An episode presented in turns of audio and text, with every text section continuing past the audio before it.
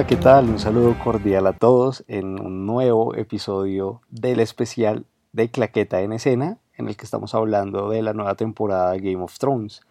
Estoy hoy con Daniel. Daniel, ¿qué tal? ¿Cómo va? ¿Qué más, Jesús? Aquí otra vez los dos solos en el podcast porque andan muy ocupados los demás. Pero, aquí estamos sacando la cara pero comprometidísimos con la temporada de Game of Thrones. Hoy para hablar de el sexto capítulo, Beyond the Wall que, uff, por Dios, tuvo el hype por los cielos. Por todo lo alto. Sí, no se quedó corto en las expectativas y eso que lo filtraron, ¿no? Usted fue el del que los vio filtrados, estoy seguro. Además, porque este, a diferencia del anterior capítulo, el, creo que fue el 5 también, o el 4 el, que se filtró. Ah, el 4 fue el que se filtró, el 4 que también además fue el de la batalla del ejército Lannister contra eh, los Dothraki. Sí, el cuarto capítulo se filtró por estos conocidos hackers que tienen, dicen tener una tera y media de información de HBO. Y este capítulo también se filtró, pero porque HBO España, cometió el error de dejar el capítulo en su plataforma online por una hora y pues eh, pues todo el mundo se dio cuenta y se filtró en calidad HD. Y pues fue imposible no verlo porque Facebook, Twitter y por donde uno entra está lleno de spoilers y, y realmente eh, prefería verlo antes que, que me llenaran la serie de, spoilers o que me dañaran el capítulo. Entonces preferí verlo antes e igualmente pues también me lo, me lo repetí el domingo. Pero lo que, de lo que tenemos certeza es que HBO ha perdido un montón de dinero por errores que una cadena tan grande no se podría permitir. O sea, está con su serie tal vez más famosa en la historia a la que le han invertido una cantidad absurda de recursos y se permite unos errores de principiantes. Sí, además que es un conjunto de cosas, ¿no? O sea, digamos que ya les había pasado en temporadas anteriores, pero esta temporada ya o sea, son menos capítulos y de los siete capítulos se les han filtrado dos y esperemos que no se les filtre el último. O sea, que, y que realmente el servicio de su plataforma online ha, sido vergonzoso. muy regular. Sí, no, no. Es absurdo que quieran hacerle una competencia a Netflix y no hayan tenido una plataforma de un nivel que soporte pues a los usuarios queriendo ver el capítulo en estreno. Además, agregándole a lo que usted dice, eh, eh, recordemos que el primer capítulo fue gratis en gran parte de Latinoamérica, no sé si en Argentina también, pero en Colombia eh, muchas de las cadenas... Sí, entonces eso quiere decir que tres de los seis capítulos se pudieron ver, por así decirlo, sin tener la suscripción y eso es bastante dinero que pierde HBO, al menos en, en buena parte del mundo. Además que ahora estos hackers que los eh, que tienen información están pidiendo un dinero a cambio de no publicar el último capítulo de esta temporada. Entonces vamos a ver esta semana cómo se van dando las cosas porque pues puede ser que terminen filtrando este capítulo final antes del domingo, entonces vamos a ver qué pasa. Por nosotros los usuarios maravilloso porque no tenemos que esperar hasta el domingo, pero sería bastante trágico para la cadena. Pero bueno, entremos en materia, Beyond the Wall. Capitulazo de entrada. Sí, muy bueno. Ya todos medio teníamos, pues sabíamos, habíamos visto escenas un poco filtradas, sabíamos que iba a pasar algo en el norte, eh, de allá, más allá del muro. Lo que no sabíamos muchos era pues que ah, los caminantes blancos tienen un nuevo refuerzo bastante fuerte, con el que ya ahora sí pueden, si antes tenían la ventaja, creo que ahora tienen un poco las de ganar, ¿no? Sí, igual, bueno, empecemos. Pero bueno, así, eh, arranquemos. El capítulo empieza casi que donde terminó el quinto, en el norte con este Suicide Squad liderado por Jon Snow, medio improvisado. Y o sea, vamos a saltarnos un poco la cronología en esto porque el capítulo va saltando entre esta parte más allá del muro y muchas escenas, o en Winterfell o en Dragonstone. Pero arranquemos primero y hablemos todo esto antes, o sea, hasta que llega al oso, porque sería como más organizado. Hay muchas charlas, charlas entre todos, porque lo que decíamos en el capítulo pasado, todos se conocen entre todos y conocen un pasado que ha tenido todos. Sí, todos tienen como historias entre ellos y como, como rencillas, digamos.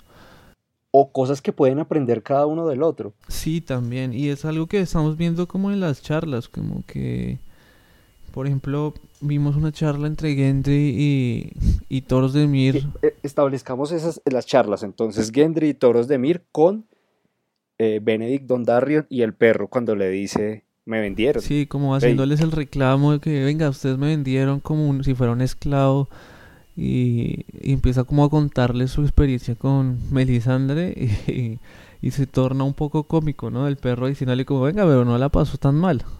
O sea, deje de quejarse. Sí, lo Sí, tuvo sexo, eh, pues está vivo. Ah, muchos la han pasado peor que usted, así que mire, lo que vamos a ver ahora es peor que lo que se imagina. Hágale, siga adelante y no moleste. Después también vimos como una charla entre Tormund y John, que Tormund le recuerda como que Mans Rider era un hombre muy orgulloso, el rey más allá de la muralla, y que por su orgullo... Que nunca la rodilla. y por su orgullo muchos murieron. Que cuánta gente no se pudo haber eh, salvado si él hubiera accedido a arrodillarse. Y, y creo que esto hace reflexionar a John, sobre todo porque yo particularmente creo que a John no le importa el tema del poder, pero tiene el tema del honor muy arraigado por, pues por su padre, por Ned Stark, que siempre fue cumplía cabalidad con el tema del honor y, para él ser rey es respetar a los que lo escogieron para, para pues representarlo. Digamos que los Stark son muy, o sea, Ned como que influyó mucho en sus hijos, ¿no? En la forma en que los crió y en la forma en que también todos lo conocían a Ned, porque digamos Beric Dondarrion o Toros de Mir en algún momento, o Sir Jorah también, y vemos esto como que ellos conocieron a Ned y, nombran en algún momento y lo respetan porque fue un hombre que nunca faltó a su honor, digamos, aunque nosotros sabemos por la visión de Bran que la única vez que, que faltó a su honor fue por su hermana Liana. y porque era la única opción que tenía. Si, si Robert se enteraba que John era hijo de, de Rhaegar, lo iba a matar, evidentemente. Pero bueno, siguiendo con estas conversaciones, lo que usted decía, John habla con Jorah y le quiere devolver a Garra, porque fue la espada de... De la familia Mormont, por generaciones.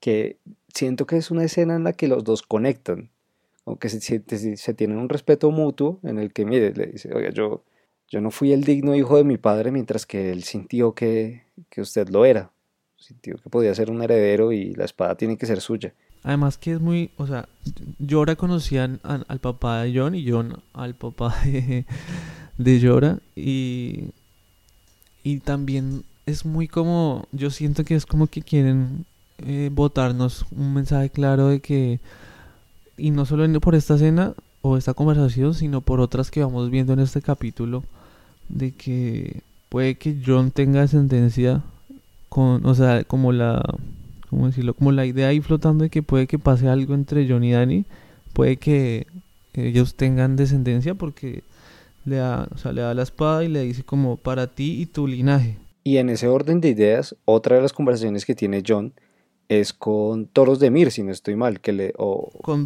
con Benedict Don, con Don Darion, que le dice, de entrada, pero tú no te pareces a tu padre, así que seguramente debe ser más parecido a tu madre. Y es un punto, a mí me parece, e, el, el, un poquito fanservice, pero que está bien. A mí me gustó. Es sí, como, ah, sí, todos sabemos. Queremos que ya todo el mundo lo sepa. Además, porque lo poco que sabemos de, de Rhaegar Targaryen es que era un hombre que no le gustaba Así matar. Como lóbrego, sí, como que siempre estaba cabizbajo, pensativo. Como atormentado. si, algo nos ha mostrado John es que es así. Sí, entonces digamos que su, sus genes, no, no puede negar sus genes. Después con estas charlas el perro... Eh...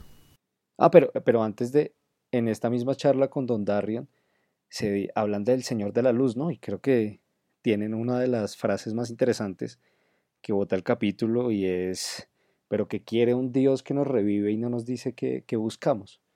Porque pues como saben bien, Benedict ha sido resucitado seis veces. Resucitado seis veces. Entonces al final le dice Don Darion, nosotros estamos luchando contra el enemigo final, que es la muerte, y siempre vamos a perder.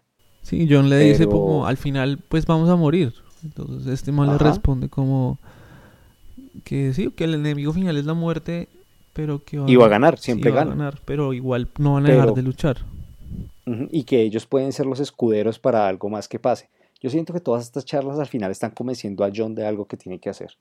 Y siento que le van creando, no quiero, no sé qué vaya a pasar, pero tal vez le van creando el aura del Azora High, ¿no? Eh, sí, más tiene mucha responsabilidad en esto. Sí, va como por ese lado como de la profecía y como del futuro de John, de qué va a pasar con John, el linaje de John, o sea, todo esta, esta temporada está llena de, como usted dice también, de fanservice. Pero vamos, yo creo que, pues no sé, creo, no, no creo que esta temporada ya que como que John es Targaryen, pero vamos a ver cómo se va solucionando esto. Y, una de las charlas más distendidas fue la que tuvo Tormund con el perro cuando hablan de Brienne. Y me encanta cuando le dice, ah, entonces te, te mira como si quisiera matarte o algo así, no, no recuerdo literalmente qué es lo que le dice, pero Tormund es como, sí, sí, o sea, yo quiero tener descendencia con ellas, ¿no? Sí, Tormund me parece uno de los personajes... mundo, dice. Ajá, me parece un personaje maravilloso. Además que esta charla también da pie como a... como a lo que pasa más adelante en que el perro le salva la vida a Tormund. Pero... Pero sí, digamos igual también creo que es un poco... Eh, fanservice, todo este romance de Tormund hacia, hacia, Brian.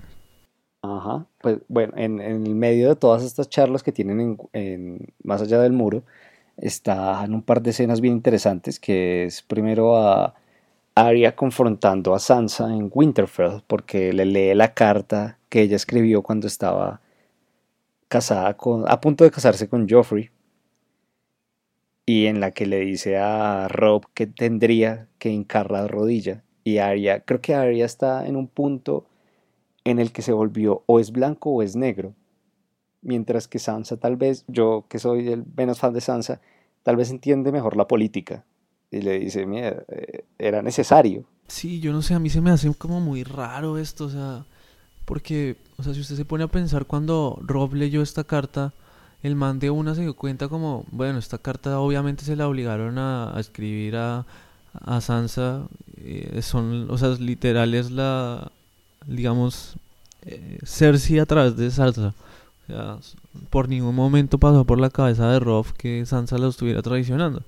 Pero esta nena, eh, Arya, la lee y ya la acusa de traición y que traicionado a su casa. Aunque, digamos, tiene un argumento muy bueno, digamos, en esa discusión, que es como que le dice como que crees que te va a decir Lady Mormont, que tiene es menor que tú en ese momento sobre traicionar a, tu casa. Y empiezan como ahí una, una pelea como con, como con lo que han hecho, con argumentos. Y ella le dice como que la batalla de los bastardos fue ella quien la ganó y que están en Winterfell gracias a, a lo que ella ha hecho. Pero no sé. Ahí sí me pareció un poco pedante Sansa, ¿no? Porque, pues, John tuvo que comer bastante mierda en esa batalla como para que venga a decir que, si bien ella influyó directamente, pero pues... Sí, pero es que yo no sé, yo, Arya es muy rara, o sea, está como... No sé, es muy raro ese, cómo se ha vuelto, digamos, ahora. Porque lo que yo le decía, o sea, cualquiera hubiera, hubiera sabido que era Cersei obligando a Sansa, o sea, no hay que tener mucho es muy rara esa escena, no sé, yo la sentí muy rara. Creo que Arya también está en un punto en el que cree que tiene todas las respuestas solo porque es una, pues, excelente asesina. Y eso va a hacer que tenga muchos choques. Pero bueno, ya, veremos cómo continúa toda esta relación. También en, estas escenas que hubo, mientras estos diálogos más allá del muro, está una en la que habla Dani y Tyrion en la que hay dos puntos centrales. El primero en el que Dani dice que está cansada de todos estos héroes que tienen que demostrar su valentía y nombra tres personajes que Tyrion después le reconoce. Todos estuvieron enamorados de ti, porque nombra a Jorah, a Drogo, a Darío Naharis y después a John. Ahora John Entonces es que, y que le se va sintiendo que es muy bajito para ella, o sea, O sea, ya se le nota el resto a, a, a Annie que, que siente algo por John, o, que Le, o que le mueve el piso. Aquí podemos plantear, ¿usted siente que se ha llegado a una construcción a partir de eso o que apareció de la nada? Como que Dani empezó a sentir de la nada, porque yo particularmente siento que John sí le ha ido demostrando por la forma en la que él es, que es un tipo valiente. Cuando le dijo, a mí no me importa lo que usted crea, yo voy a ir allá. O, o, sea, lo ha ido haciendo con detalles, porque John no es de decir cosas, pero es de hechos. O sea, yo no siento que haya sido como aleatorio de que ella se enamoró, como he visto por ahí en algunos comentarios. Sí, yo creo que, bueno, igual esta temporada hemos visto que el ritmo lo, lo han acelerado mucho en, todo lo que esa es una de las cosas también para hablar, que esta temporada sentimos que va arriada. O sea, bueno, arriada para que los, los que nos escuchen en otro lado, es que va a, a un ritmo muy acelerado, sí. Sí, porque además las distancias se cubren en dos segundos, que ha sido una de las grandes críticas. Es como se encontraron el, el armario de Harry Potter, todo el mundo se está teletransportando de buenas a primeras y no estábamos acostumbrados a eso. Para mí ha sido también un poco chocante, pero creo que fue por la intención de los, de los guionistas de querer acelerar el tema. Sí, yo creo que se trata también de que ya se está acabando la serie, de que el presupuesto va hacia otros lados, o sea, como hacia todas las batallas y los efectos especiales, y que ah, en cosas como tan importantes que le prestaban atención a los traslados o al tiempo, en sí al tiempo de de la historia ya hoy no es lo más primordial, sino lo más primordial es ir cerrando como todo, todos estos hilos y, y, hoy en día ya no es tan importante el tiempo, por ahí el, el tiempo de las batallas si sea un, como primordial, o sea, como que nos cuentan que la batalla, por ejemplo, en las carretas de, duró por ahí un día, o sea, menos de un día. Eh, pero sí, es algo que se nota muchísimo porque en las anteriores temporadas no pasaba esto. Eh, lo vimos cuando Tyrion está en Dragonstone, va a King's Landing, vuelve a estar en, Dragonstone. Eh, los traslados de John. Mucha gente sí se ha quejado y mucha gente le disgusta, pero igual yo creo que al final pues aporta la historia. O sea, no creo que por ver a John caminando de, oyendo de Dragonstone al muro se vaya a perder algo fundamental de la historia. Sí, siento que es más un tema de que no estábamos acostumbrados a verlo, pero pues lo que estoy con usted no se va a cambiar un tema trascendental en la historia. Y bueno, después de... Ah, y la escena con Danny y Tyrion termina en que Tyrion le empieza a decir que tiene que ser una buena reina si es que llega al poder y que es necesario pensar en un sucesor, cosa que a Dani le molesta de sobremanera. Sí, Tyrion le dice como que si quieren crear un mundo nuevo y mejor, eh, o sea, si quieren romper la rueda, como la llaman ellos, eh, va a tomar más de una vida hacerlo. Y que Tyrion le dice como que tiene que pensar en que ella está en medio de batallas y que le puede pasar cualquier cosa y que su ideología no puede morir con ella. Y otra vez vemos como el tema de la sucesión, lo que yo hablaba con, de Llora y, y John, y otra vez como, como lo, que, lo, que nos están construyendo en este capítulo, la idea de que, de la, digamos, de los herederos de, de todo esto. Y, y sí, yo creo que, ya bueno, ella le dice como que ya no puede tener que él sabe que no puede tener más hijos, entonces que tiene que pensar en la sucesión. Entonces las teorías que están votando por ahí es que qué tal que, bueno, ella no, como sabemos, perdió al hijo de Drogo y de ahí fue que nacieron los dragones, que por eso son sus hijos, pero qué tal que ahora un Targaryen sí pueda dejarla embarazada y pueda tener descendencia. todo un tema que seguramente nos va a mostrar la octava temporada. Pero bueno, volvemos más allá del muro y se encuentran con un oso caminante blanco zombie que cuando uno lo ve de lejos dice, pero esta gente como no trajo una ballesta, un arco, no sé, porque todos son armas de corto alcance. No, igual una, ¿qué le va a hacer esa, una ballesta contra ese un oso gigante? Al menos lo va a detener un poquito, pero, pero se les viene encima y muerde a toros de Mir, mientras el, el perro y el fuego hasta el final de los días, ¿no? Sí, su trauma Sí, y, y es llora al final que le clava, si bien eh, Don Darion le prende la espada, que me parece una de las mejores cosas que, que hay. Sí, hay, un, hay un plano de ellos como, como el perro y atrás Don Darion y toros que prenden las espadas. es muy maravilloso, es de las cosas que, que definitivamente resaltan el poder que tiene esta serie. Y, y se ve al final a Llora clavándole una, una daga. Con eso me parece muy chistoso porque queman al oso, le meten en la espada con el fuego, pero es... pero no lo detiene. Llora. Ah, porque Llora le clava una, una daga mm. de vidragón. Ahí es cuando lo, sí, lo, lo, lo derriban. Y... Que creo que es la primera vez que vemos eh, un animal. Matan a un... Ajá. Sí, bueno, aunque ya habíamos visto los, los caballos, que los que llevan los, los White Walkers, pero es la primera vez que vemos como otro animal ya más eh, que lo usan como para atacar. Sí, así es. Y en ese momento dicen, bueno, esto va a ser más difícil de lo que, de lo que parecía, ¿no? Sigue, en eso salta de nuevo la escena a Winterfell, con Sansa hablando con Peter Baelish, y es como Sansa, pero usted ¿por qué sigue confiando en él? sí, se ha cansado de... Además porque ya, habían, ya nos habían contado que Sansa era consciente de que no podía confiar en Baelish y que Baelish... Y le está contando una cosa totalmente de ellos dos, pues de, de su familia, sí, contándosela a Baelish. o sea, yo, es algo que no entiendo, o sea, es como, ¿por qué están ahora...? O sea, ¿por qué corre y el primero que le cuenta todo es a Baelish y todavía acepta consejos así de Baelish? Es muy raro. Además, demasiado poder. Todo ese cuento con Brian también es como muy raro. O sea, yo a mí la verdad, la primera vez que lo vi no, no, no acabé de entender bien como lo que, que estaban planeando.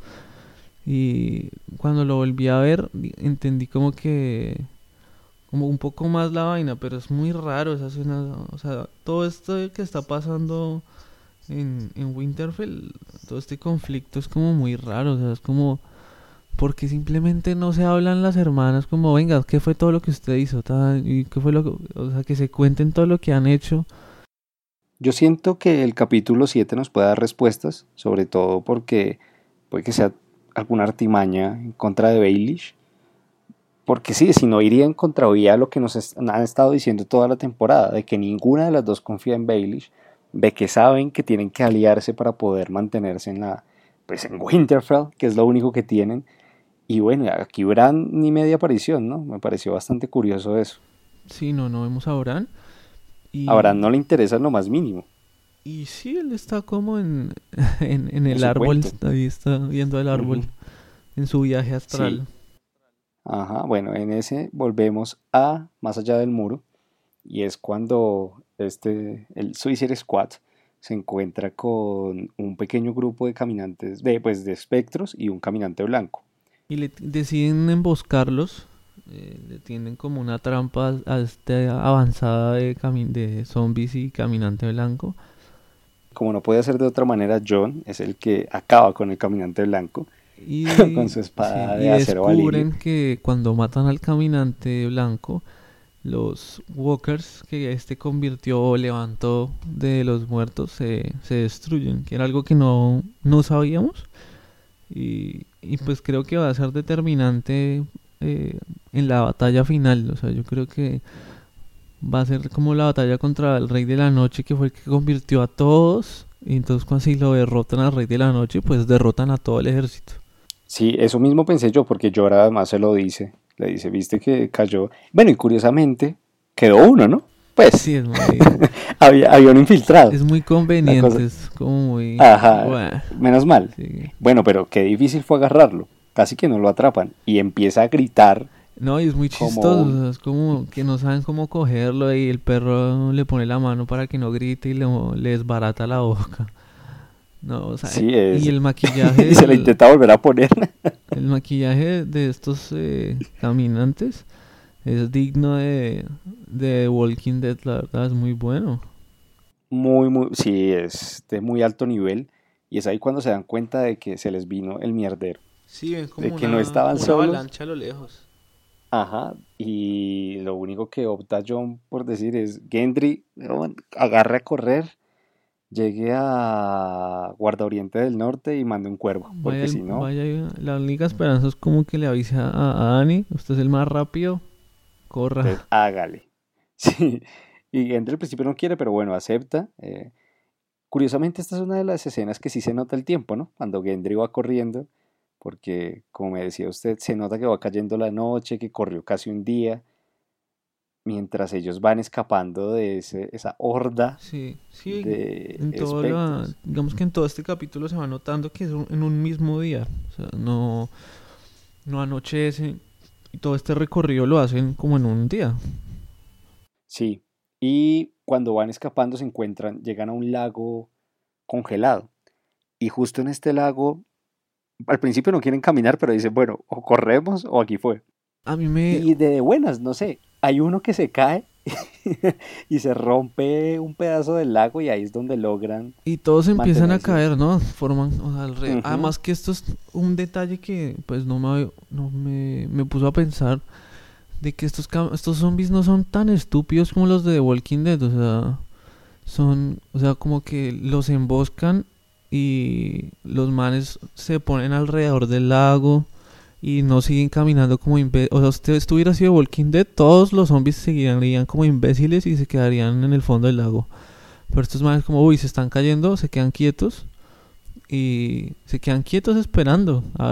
porque, o sea, a ellos no los afecta el frío. ahí, ahí tiene cierta relación el hecho de que el caminante blanco, eh, pues, como que determina los pasos que van a seguir, ¿no? Porque si usted ve, como que es a partir de que el caminante blanco llega que empiezan a hacer más cosas, como que tiene mucho control sobre ellos, me pareció a mí. Sí, bueno, y tendría más sentido también que cuando lo derroten los... los eh, todos caigan. Bueno, pues en eso llega Gendry corriendo allá Sí, que fueron unas tomas que me parecieron muy bonitas del sitio. Muy, muy plano abierto, ¿no? Porque además digamos que esto lo grabaron en Islandia y tenían, si no estoy mal, eran solo seis horas de luz. O sea, el reto para hacer estas escenas fue altísimo, porque el lago es real. ¿no? Pusieron pantallas verdes y eso, pero... Sí, pero, el, sitio es real. Y llega Gendry, lo encuentra Sir Davos, decide mandar el cuervo, y ahí volvemos a, King, a, a Winterfell, que es la, la charla que tiene Samsa con, con Brienne, en la que le dice que llegó una carta de desembarco del rey y que necesitan al representante del norte, que ya no va a ir porque puede ser una trampa, pero ah, yo siento que Brienne además, Sansa se ha cansado de tratarla mal, y Arya también, pero Brienne es tan leal, ¿no? Sí, además lo que yo le digo es que este es muy raro, o sea, ¿para qué van a invitar a Sansa a, a King's Landing. O sea, yo no sé si la carta por ahí la hizo Baelish o, o qué es lo que está pasando. Igual yo siento que lo que se aproxima o lo que debería pasar es que maten a... O sea, es que yo no creo que después de todo este entrenamiento y todo lo que hemos visto de, de Arya, ella caiga tan fácil en el juego de Baelish. O sea, de que de engatusarla para... Sobre todo porque lo sabe, sabe que Baelish no es un tipo de fiar y, se ve muy frágil, pero bueno, ya nos dará más capítulos, más respuestas el capítulo 7. Eh, volvemos a Dragonstone y Tyrion se ve totalmente desilusionado cuando Dani le dice que va a ir a salvar al grupo del norte. Tyrion le dice, no puedes hacer eso porque tienes mucho, o sea, importas mucho como para ir al lugar más peligroso. La persona más valiosa no puede ir al lugar más peligroso. Pero siento que al final Dani va porque no quiere ver a John muerto, ¿no? No, y que ya tiene encima los, digamos, los consejos de Tyrion, de que le ha aconsejado, no es la primera vez que le aconseja no hacer nada, y ella dice como, no voy a volver a, no hacer nada, porque por no hacer nada perdí y, y Alto Jardín entonces arranca con sus tres dragones que me pareció... Mm, digamos que yo siento que esa escena estuvo de más, pero fue muy bien hecha. O sea, me gustó muchísimo ver a Tyrion como corriendo entre los dragones y estos tres dragones arrancando. Pero me hubiera ¿Cómo se ve Tyrion al final? Sí, y, el, al final como alejándose en un acantilado. Es muy lindo como lo hicieron, pero me hubiera gustado y siento que hubiera sido muy chévere como la sorpresa de saber que no saber si sí o si no va a llegar Dani. Y estar como lo, lo hicieron eh, como que ya van a morir y llegan los dragones pero sin que nos hubieran avisado que ya iban para allá. Bueno ya se entiende un poquito más que los dragones sean tan rápidos.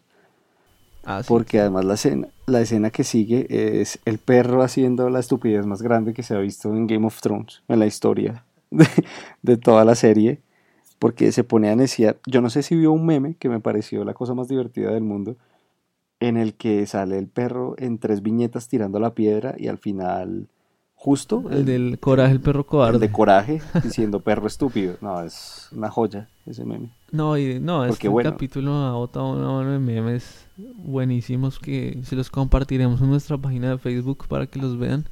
Porque el perro decide tirarle piedras a uno de los caminantes blancos a uno de los espectros, en el primero le da en la mandíbula y al segundo le queda corta la piedra. Y estos manes dicen, ah, bueno, ya, el agua está congelado. Y se empieza la batalla en la que todo el mundo es como este huevón, ¿qué acaba de hacer? Además que, bueno, también tenemos que tener en cuenta que no se nos pasó, pero toros, eh, ellos pasan como la noche ahí esperando y, toros, muere, congelado. muere por el frío y sus heridas. metió el, Toros muere y, lo, lo prende en fuego, pues porque ya saben que no pueden dejarlo porque se transformaría. Y sobre todo que se acabaron las oportunidades de Benedict Dondarrion. Sí, es como ya la, la última, vida. porque no está Melisandre Y, el único sacerdote que quedaba por ahí era. era bueno, aunque este. Melisandre puede volver a aparecer, pero la otra es que lo, lo reviva o no, ¿no? Porque al final ellos trabajan según el dios de la luz y lo que éste decida. Bueno, pero eh, empieza la batalla y ya me parece que de nuevo estos planos de los caminantes blancos cuando van en horda son impresionantes porque se siente el miedo. Y hay, una, hay un pedazo particular en el que yo dije, Tormund, mataron a Tormund. A mí casi me da algo. Yo que no, no tengo, no importa, pues no está, uno está acostumbrado a que en Game of Thrones los personajes mueren. Pero, uff, vi a Tormund tan cerca. tan cerca que dije, no puede ser, no, Tormund. Además que yo creo que aparte de John era como el más querido por todos, porque al final, bueno, o sea, digamos que en algún momento todos se ganaron un poco de empatía, pero pues a nadie le importaba Toros de Mir o, o Eric Dondarrion, pues está cool, pero no, no es tan importante. Me parece que la dupla era John y Tormund y era el que los que menos quería la gente que murieran. Eh, y, pero se siente el pánico, o sea, la escena sí expresa que hay... A mí lo que me pasó es que era como, era como, mataron a alguien, no, pero si man, ¿quién era? era o sea, mataban, era a los extras que nunca los había visto, era como que... A los salvajes, a los salvajes que llevan. Sí, pero era como, ¿de dónde salió este man? O sea, mataban a gente que uno no sabía, o sea, literal se llevaron como un grupito de extras para matarlos. Pero nunca los mostraron porque siempre se veían, eran los siete y pareciera que estaban solos. que y siempre estaban De la nada aparece un man y lo matan. Aunque hay una escena en la que están los doce, ¿no? Que se ven, se ven en el círculo cuando está el, el oso. Sí, pero igual no hacen, o sea... No hay planos de la cara. Sí, es que no, no, lo referencian bien y es un poco confuso. O sea, es como que mataron a... Ah, no, es un extra. Pero sí, la escena de Tormund, yo yo lo di por muerto. Dije nada. Además porque este eh, antepenúltimo capítulo en todas las temporadas siempre nos muestra una muerte importante. Y, y más en esta expedición sin sentido que están haciendo. Sabíamos que iba a morir alguien. Y, y sabemos que siempre en estos capítulos anterior al último muere alguien importante. Lo sabemos por la boda roja, por la muerte de Ned eh, porque siempre ha sido así y pues todos estaban especulando a ver quién iba a ser. Y no, no fue Tormund, se salva, el perro lo salva al último momento. Y... y... en eso llega, ya cuando parece que no hay esperanza, llega Dani con los tres dragones. Increíble, Uf, es muy bueno. Y es la primera vez que vemos los tres dragones juntos. Eh, y es muy buena esa escena, es increíble el nivel que tienen los dragones se ve increíble. Cómo llegan quemando a todos los espectros y bueno, se nota que el rey de la noche no anda con pendejadas. Le pasan la lanza y bueno, es raro. De entrada sí me pareció raro que decida apuntarle al dragón que está volando a 100 metros y no el que tiene a al Drogon frente, que lo tiene Quieto a 20 y al frente. quieto y subiendo gente, porque además empieza, Dani empieza a subir a los que están ahí y John, como es todo un valiente, decide ir a seguir peleando y ayudarlos a que ellos suban.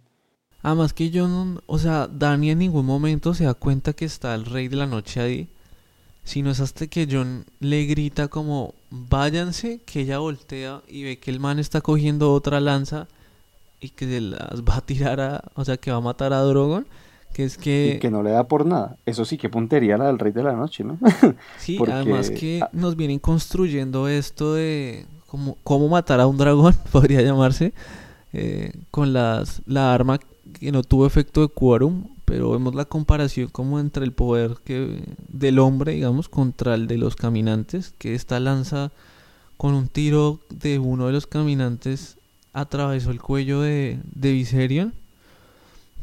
Y fue, esa fue o sea, impactante ver esa imagen del dragón eh, muriendo. Cayendo, porque increíble. sí, además cae en el lago, cae en todo el lago y se va.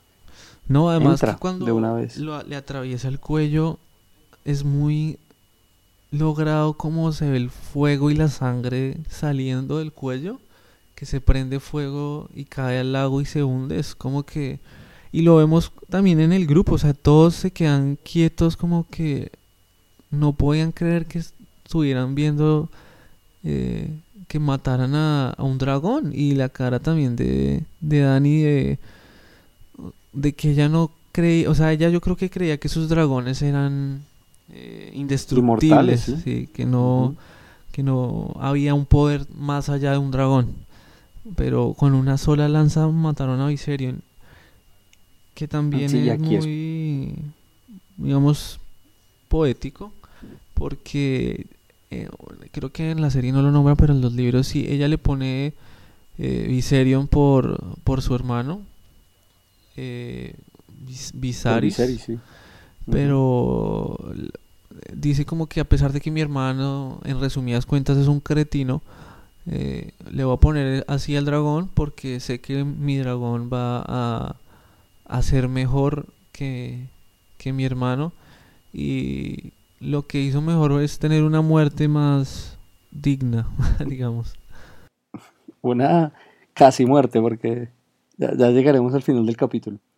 Pero aquí es cuando ellos se van y John cae al lago y decimos, no, otra vez John muerto, lo que faltaba. Aunque cuando cayó al lago yo dije, de alguna manera se va a salvar. Sí, Como no. que esta temporada ha tenido tanto peso John que va a salir, algo va a pasar. Y efectivamente sale del lago y aparece eh, Badass Tío Benjen, que lleva por, él, él va por ahí, por, más allá del muro, ¿no? Va como en su caballo, cabalgando por toda la estepa blanca. Y apareció ahí, le dio por aparecer ahí de la nada. No, más es que es muy raro, o sea, ¿por qué apareció en ¿Por qué no ese antes? momento? Sí, o sea, ¿por qué no los ayudó antes? ¿Por qué cuando salieron los dragones no salió él también? O sea, ¿por qué se esperó como hasta que ya... Sí, no sé, es muy milagrosa. raro eso. Una- También se me hizo muy raro. O sea, aunque me gustó, como que le dieron un buen fin- final al personaje, eh, fue muy raro, o sea, no sé, lo sentí muy Aunque- invero- inverosímil. aunque a mí me da- me- También digamos que, que el tío- obviamente yo cuando tío- vi que John cayó al lado, yo sabía que no se iba a morir, o sea, John no va a morir de esa manera, si muere no va a morir de esa manera, o sea, no lo revivieron y no le han dado tanta importancia a- en la Como serie para que muera así. matarlo de esa Ujú. manera tan eh, tan básica. tan básica, sí. Ah, Además que no creo que, vayan a matar a, a un dragón y a John en el mismo capítulo. Al mismo, sí. Sí, suicidios colectivos. A mí lo que me parece también de el tío Benjen es que le faltó un poco más de protagonismo que pudo haber tenido. Porque pff, apareció en dos escenas en las últimas cinco temporadas. O sea, Sí, salvó a los, a los dos eh, ajá, Stark y ya. y ya. ¿A quién no le hubiera gustado ver más de qué carajo estaba haciendo el tío Benjen por allá, más allá del muro? Puta, viendo a los caminantes, no sé. Sí, O sea, sí. faltó un poco más de creatividad ahí de los pa- para alimentar mejor a un personaje que, como usted dice, tuvo una muerte bastante digna. Y bueno, salva a John de ser asesinado en ese momento. Lo manda en su caballo hacia el muro y se queda él enfrentando ahí a los Walkers. Y, y vemos, a, y vemos como... a Dani en el muro. Eh, Ajá, a Dani en el muro como... Yo la veo más melancólica porque John no aparece. Sí, eso fue lo que yo pensé, o sea, yo pensé que esta vieja le iba a dar más duro lo del dragón, pero le duele más es no ver que John regrese, o sea, es como... Eso también se me hizo como raro, o sea, como que no le dolió tanto lo del dragón y estaba más con todo lo que ha dicho que son sus hijos y que nunca va a tener más hijos y yo veo es que cuando llega John, mejor dicho, se le ilumina otra vez el rostro y nada. Y cuando lo ve en el después lo, lo ponen en el barco y le están quitando la ropa y ve que de verdad sí fue apuñalado en el corazón, que tiene varias cicatrices que además se ven medio abiertas, ¿no? Eso se me hizo bastante, pero fueron bien profundas esas puñaladas. Sí, yo no sé qué, eh, pero siento, o sea, no sé qué puede, o sea, o qué es lo que le gusta tanto a, a Ineris de las cicatrices, pero, o qué significado le ve ella. Eh, Valentía, eh, es que yo creo que eso que ella dice al principio del capítulo, ella lo dice medio sabiendo qué es lo que le gusta, como que dice, ah, siempre me enamoro de valientes, porque es lo que, lo que a ella le gusta porque ella es así.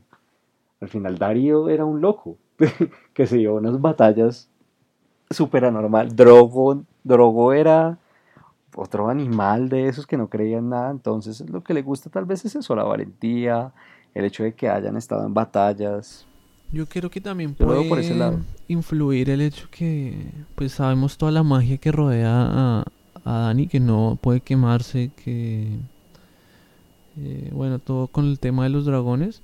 Y creo que esto de que John no murió también puede que influya más adelante en, en, una en su futura posible relación. Entonces vamos a ver si nos muestran más de esto en el siguiente capítulo.